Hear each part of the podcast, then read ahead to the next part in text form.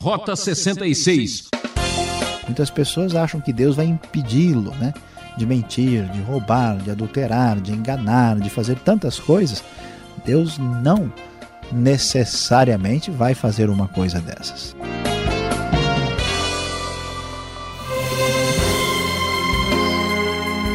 Ah, você já sabe que alegria nos encontrarmos aqui no Rota 66, a direção do caminho real eu, Beltrão, agradeço a sua audiência em nome da nossa equipe. Na série de estudo no primeiro livro de Samuel, chegamos aos capítulos 8 e 9. Caia na real. A aula de hoje fala do assunto Queremos um rei, queremos um rei. O professor Luiz Saião vai nos coroar com uma exposição sobre a escolha de Saul como primeiro rei de Israel.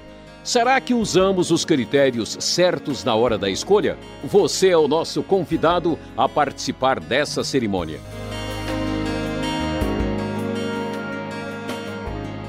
Vamos adiante no nosso Rota 66 de hoje. Você pode caminhar comigo aqui. Hoje o nosso assunto é muito interessante.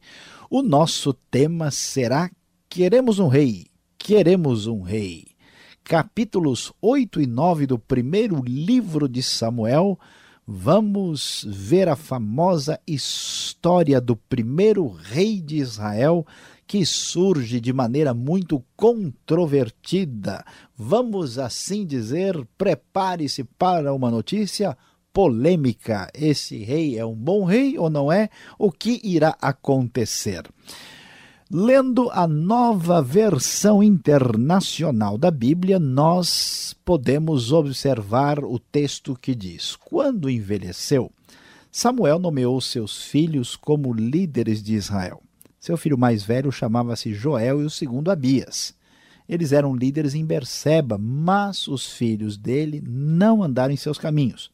Eles se tornaram gananciosos, aceitavam suborno e pervertiam a justiça como você que tem acompanhado o nosso programa sabe, lá na lei, no Antigo Testamento, lá no começo, no Pentateuco, está bem claro que a justiça deve ser preservada e praticada, e infelizmente os filhos de Israel, sendo os filhos de Samuel, sendo aqui da classe uh, sacerdotal, sendo pessoas responsáveis pelo que deveria ser feito com a justiça estavam fazendo coisas absurdas.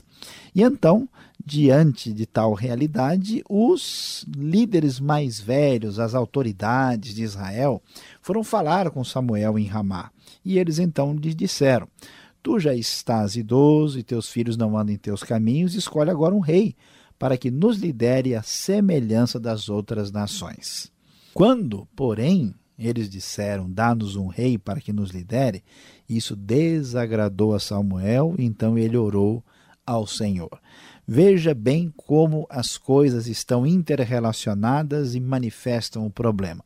Samuel uh, tem os seus filhos como pessoas incapazes de prosseguirem na liderança. Aqui temos um problema sério. Ficou uma lacuna os líderes, as autoridades de Israel estão se baseando no padrão ah, absolutamente diferente do que Deus deseja. Estão tendo como referência as nações pagãs.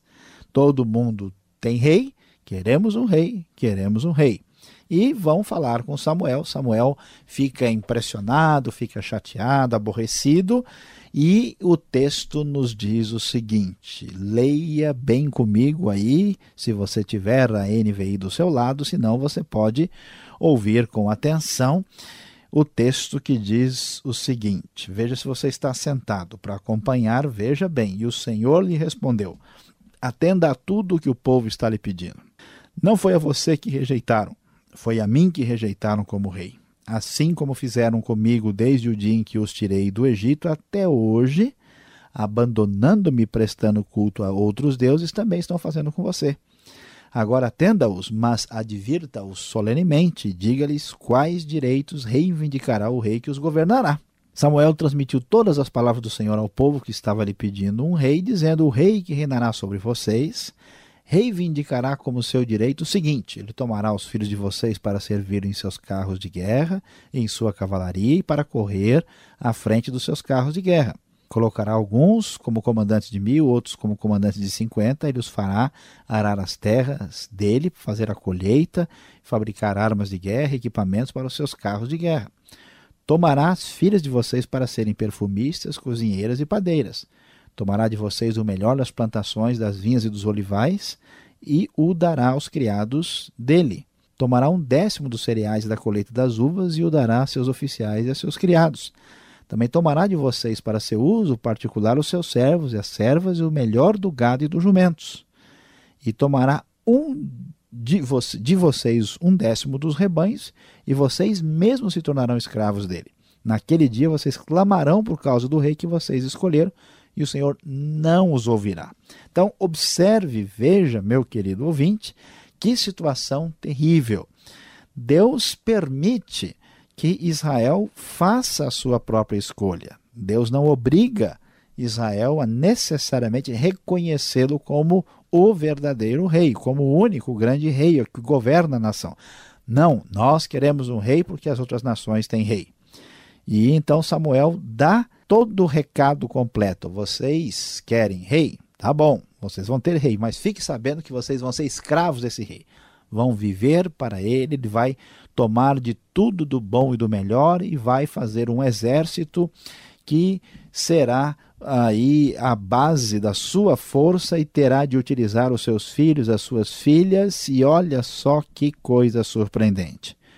Todavia, o povo recusou-se a ouvir a Samuel e disse: Não queremos ter um rei.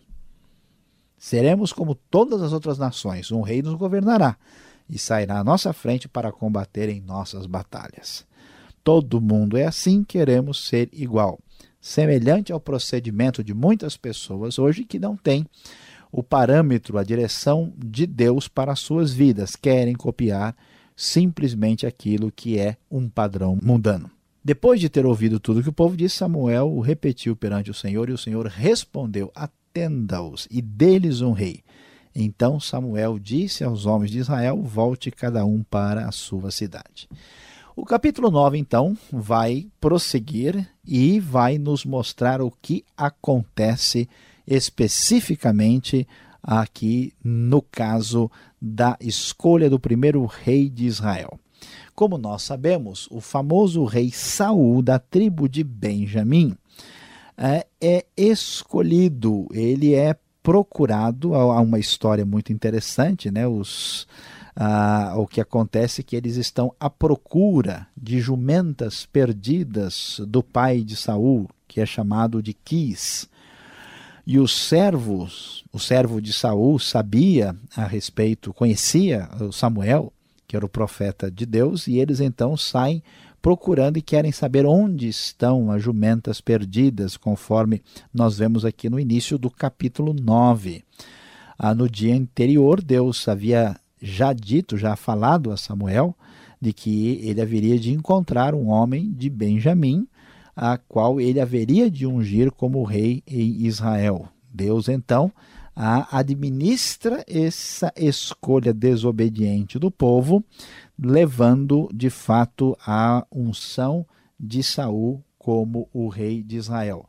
Nós podemos observar aqui o texto na NVI nos diz que Quis, pai de Saul, era um homem rico e obediente, ah, era, desculpa, um homem rico e influente.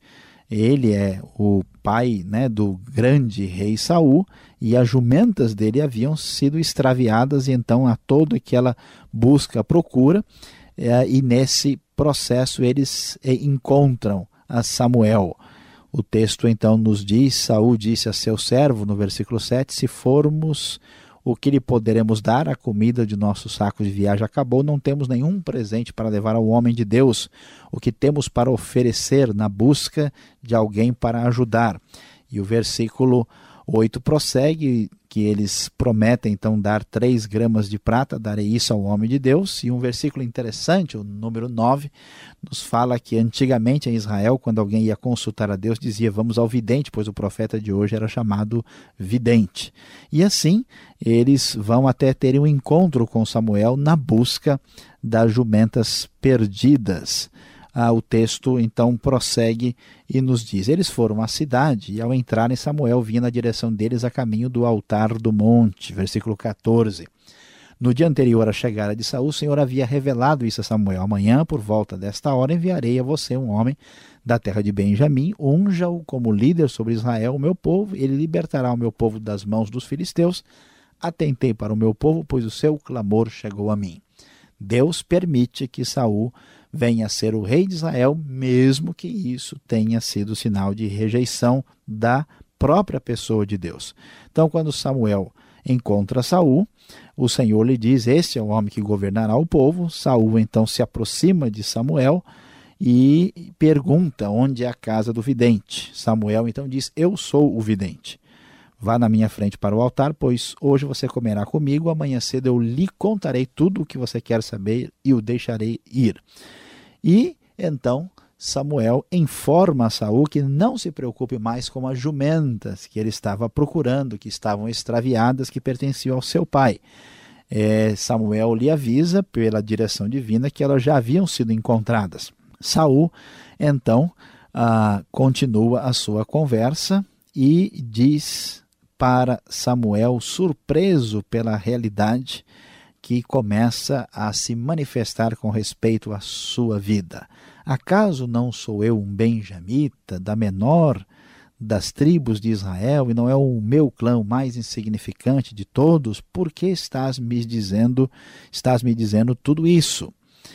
Então Samuel levou Saul e seu servo para Sara e lhes deu lugar de honra entre os convidados, cerca de trinta pessoas, e disse ao cozinheiro: Traga-me a porção de carne para é que eu lhe entreguei e mandei reservar. O cozinheiro pegou a coxa do animal com que estava sobre ela e colocou tudo diante dos, de Saul. Aqui está o que foi reservado para você. Coma, pois desde o momento em que eu disse tenho convidados, essa parte foi separada para você para esta ocasião. E Saul comeu com Samuel naquele dia. Depois que desceu do altar do monte para a cidade, Samuel conversou com Saul no terraço de sua casa. Ao romper do dia, quando se levantaram, Samuel chamou Saul no terraço e disse: Levante-se, eu acompanharei e depois você seguirá a viagem. Saul se levantou e saiu com Samuel. Enquanto desciam para a saída da cidade, Samuel disse a Saul: Diga ao servo que vá na frente. O servo foi e Samuel prosseguiu: Fique você aqui um instante para que eu lhe dê a mensagem da parte de Deus. Saul vai ser o rei de Israel. Samuel já lhe traz a notícia, já se prepara e ele logo, logo será ungido para ser o rei da nação que desobedeceu a Deus. É impressionante, mas é verdade, observar que Deus acabara de libertar o povo da mão dos filisteus. Mesmo assim, este povo está interessado em se ver livre do governo de Deus. Não é impressionante? Continue conosco, você vai acompanhar a história do primeiro rei de Israel aqui no Rota 66 e vamos falar mais também nos próximos programas sobre este tema.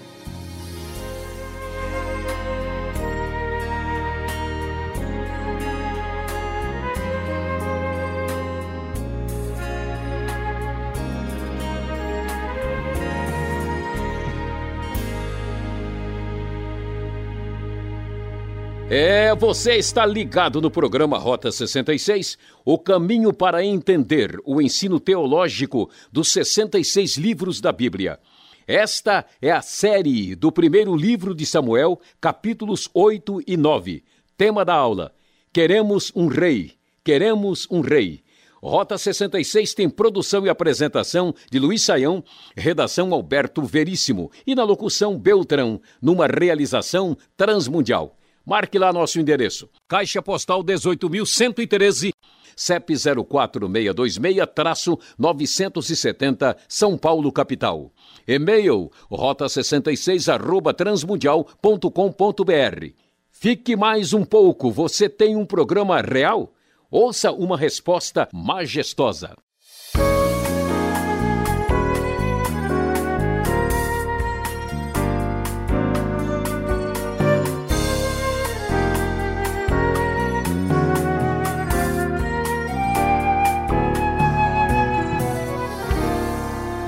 Você que está acompanhando o Rota 66, agora chegou a hora das perguntas. Queremos respostas, queremos resposta, professor Saião. O programa de hoje falou no primeiro livro de Samuel, capítulo 8 e 9, sobre um rei. Por que Deus permite que Israel tenha um rei? Se isso é sinal de rebeldia do povo, hein, professor? Pois é, pastor Alberto, olha que coisa interessante e curiosa, né? Nós poderíamos talvez imaginar que Deus agiria da seguinte forma: ó, você saiu um milímetro aqui da linha e você vai ver, eu vou já trazer uma punição direta. Mas é surpreendente que Deus, atenção, aqui é muito importante, Deus permite que nós convivamos com as consequências das nossas escolhas indevidas. Já que o povo está querendo rejeitar a Deus, Deus diz: olha, não tem problema, vocês podem escolher. Então Deus deixa que eles caminhem naquela direção e escolham Saul. Só que isso mais tarde vai certamente trazer consequências complicadas e difíceis. Né? Então, é, isso mostra, por exemplo, o que acontece na vida da gente. Muitas pessoas acham que Deus vai impedi-lo né, de mentir, de roubar, de adulterar, de enganar, de fazer tantas coisas. Deus não necessariamente vai fazer uma coisa dessas. Muito bem, agora veja só que situação. O que de fato o povo quer com isso? Ser igual às nações vizinhas, porque eles também tinham um rei, eles tinham aquela, aquela estrutura todas, ou eles não estavam percebendo que, tendo um rei, eles iam ter problemas? O versículo 10 aqui do capítulo 8 do primeiro livro de Samuel fala que, olha, esse rei vai oprimir vocês, olha, vocês vão ter que trabalhar, vocês vão ter que fazer uma série de coisas não é uma coisa contraditória o que eles estão pedindo? Pois é, pastor Alberto, olha que coisa complicada, né? Aqui nós vamos necessariamente chegar à discussão da doutrina do pecado, né? Por quê? Porque a essência do pecado humano é independência de Deus, autonomia e querer resolver as coisas à sua própria maneira, da, da maneira que lhe parece melhor. E ao buscar essa autonomia, não adianta, o ser humano é criatura.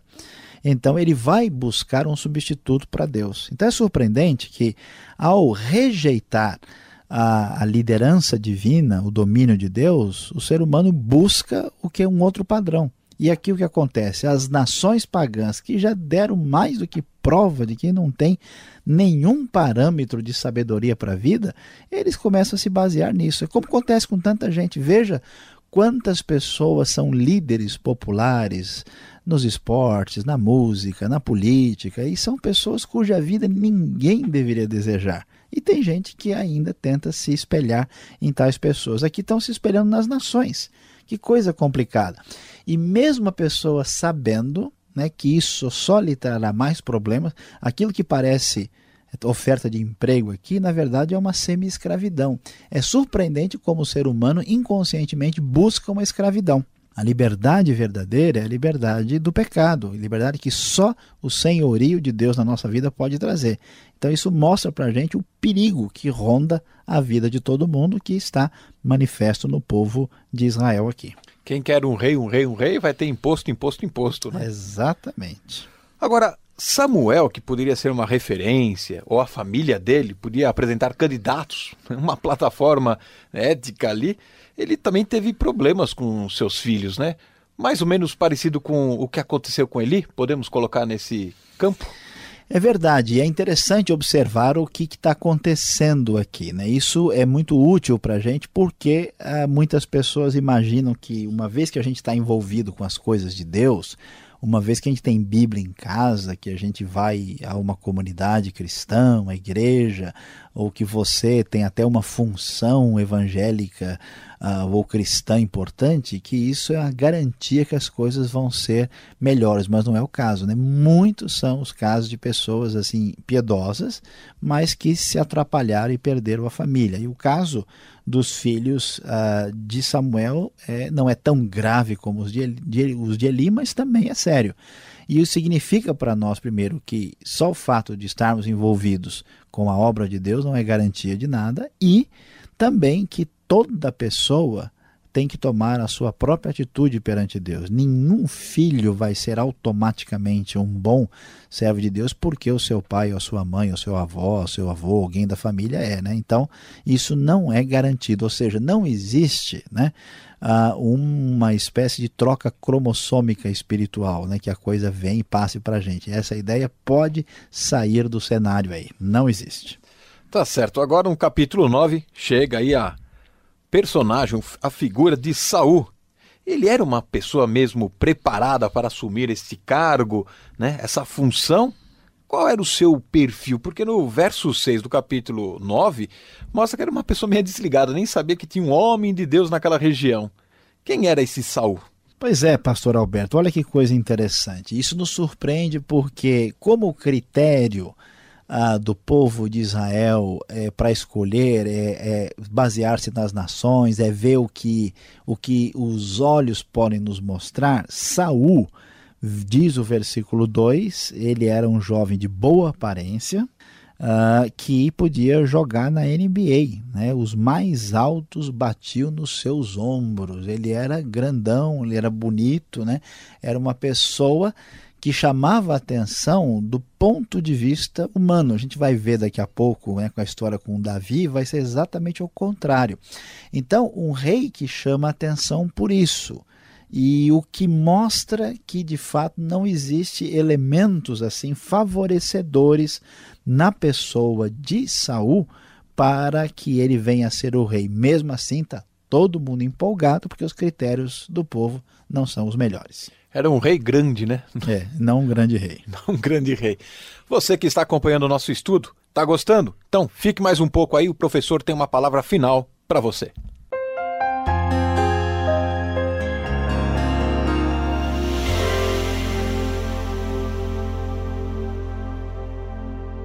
Hoje, aqui no Rota 66, você caminhou na direção real. Você não se tornou nenhum rei, mas acompanhou os capítulos 8 e 9 do primeiro livro de Samuel e ouviu bem alto o brado do povo desobediente: queremos um rei, queremos um rei. Pois é, mas a grande lição que aprendemos não tem nada a ver com a realeza, mas é uma lição bem real, você não pode esquecer. Sabe qual é a lição para aplicar na sua vida? Quem a Deus rejeita dificilmente se ajeita. Você vai descobrir, estudando a continuidade do que aprendemos aqui, como o povo de Israel terá problemas com o rei que foi escolhido com critérios que não agradou a Deus. Não se esqueça, não volte as costas para Deus, pois quem a Deus rejeita dificilmente se ajeita.